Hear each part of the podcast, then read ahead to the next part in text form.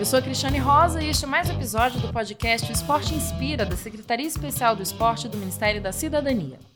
A classificação da seleção brasileira feminina de tênis de mesa para os Jogos Olímpicos de Tóquio tem significado especial para Jéssica Amada, de 30 anos. A atleta paulista esteve perto de estrear em Jogos Olímpicos nas duas últimas edições da competição, mas sempre ficou no quase.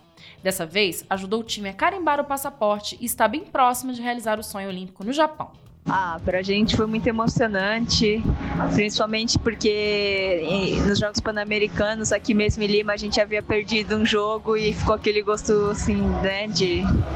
Ah, de que a gente poderia ter ganhado, então a gente ficou bem chateada e dessa vez a gente conseguiu matar 3 a 0 Fiquei muito orgulhosa do meu time, das meninas, todo mundo fez muito bem o seu trabalho, a gente lutou juntas cada ponto, cada tudo, assim, a gente realmente era uma equipe, né?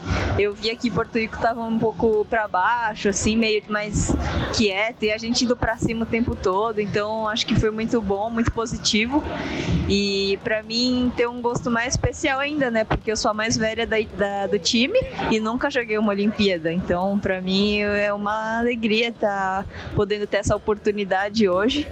Saiba mais sobre a conquista brasileira no portal rededosport.gov.br. Até mais!